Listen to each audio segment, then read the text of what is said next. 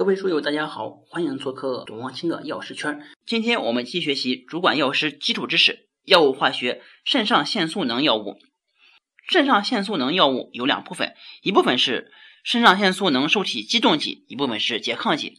我们先看肾上腺素能受体激动剂，它结构类型呢可以分为苯乙胺类和苯异丙胺类。苯乙胺类呢主要有肾上腺素、去甲肾上腺素、异丙肾上腺素等等。苯异丙胺类主要有麻黄碱和甲氧明等。接下来是肾上腺素能受体激动剂的构效关系，它呢主要有五点。第一点呢是苯环和氨基相隔两个碳原子，作用最强。碳链增长为三个碳原子时，作用会下降。第二点是氨基上的取代基显著影响阿尔法和贝塔受体效应。无取代基的去甲肾上腺素主要是阿尔法受体效应，甲基取代的肾上腺素兼有阿尔法和贝塔受体效应。异丙基取代的异丙肾上腺素主要是贝塔受体效应。随着取代基增大，阿尔法受体效应会减弱，贝塔受体的作用会增强。第三个是苯环上的分羟基的存在。一般使作用增强，苯环上无分羟基使时效延长，但作用减弱。第四点是，多数药物在氨基的贝塔位有羟基，产生光学异构体，活性有显著差别，一般以 R 构型的活性较大。第五点是在氨基的阿尔法位引入甲基，可使贝塔受体效应增强。接下来看重点药物，第一个就是盐酸肾上腺素，临床上使用的肾上腺素为 R 构型，具有左旋性。与去甲肾上腺素相似，水溶液室温放置或者加热时易发生消旋化现象。接下来是盐酸异丙肾上腺素，异丙肾上腺素呢又称为喘息定。肾上腺素、去甲肾上腺素、多巴胺等药物也具有儿茶酚胺结构，具有与异丙肾上腺素相似的稳定性，所以苯乙胺类药物的注射剂应加抗氧剂，避免与金属接触，并要注意避光保存，以免失效。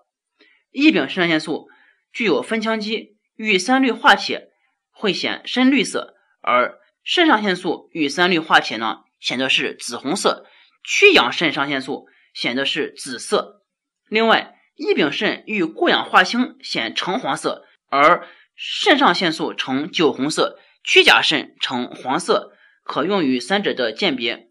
异丙肾呢是贝塔受体激动药，有舒张支气管的作用。可用于支气管哮喘、过敏性哮喘和慢性肺气肿以及低血压的治疗。下一个是重九十酸曲甲肾上腺素，临床上使用的去甲肾上腺素为 R 构型，具有左旋性，与三氯化铁试液产生翠绿色。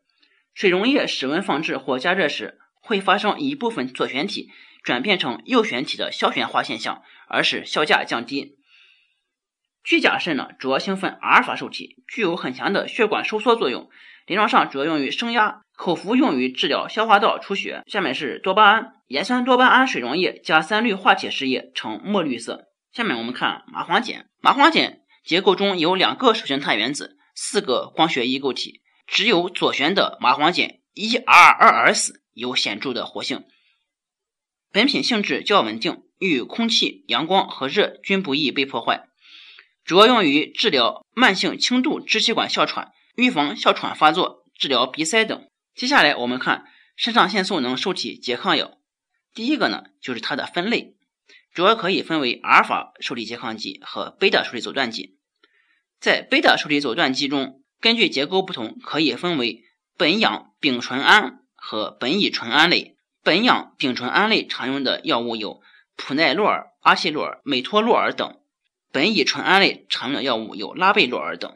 下面我们看重点药物，第一个是盐酸派唑嗪。盐酸派唑嗪是选择性突触后阿尔法一受体阻断剂，可使外周血管阻力降低，产生降压作用，对肾血流量影响较小，用于治疗轻中度高血压或者肾性高血压，也可用于治疗顽固性心功能不全。普奈洛尔呢，临床上用其消旋体给药，其左旋体。活性较强，普奈洛尔是一个非选择性的贝塔受体阻断剂，因此呢，支气管哮喘的患者要禁用。最后一个是阿奇洛尔，阿奇洛尔是贝塔肾上腺素受体阻断剂，对心脏的贝塔一受体有较强的选择性，用于治疗高血压、心绞痛以及心律失常。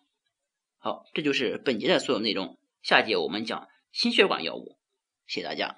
下载知识星球，找董望清的药师圈，每天十分钟，帮助您在潜移默化中轻松掌握药学专业知识。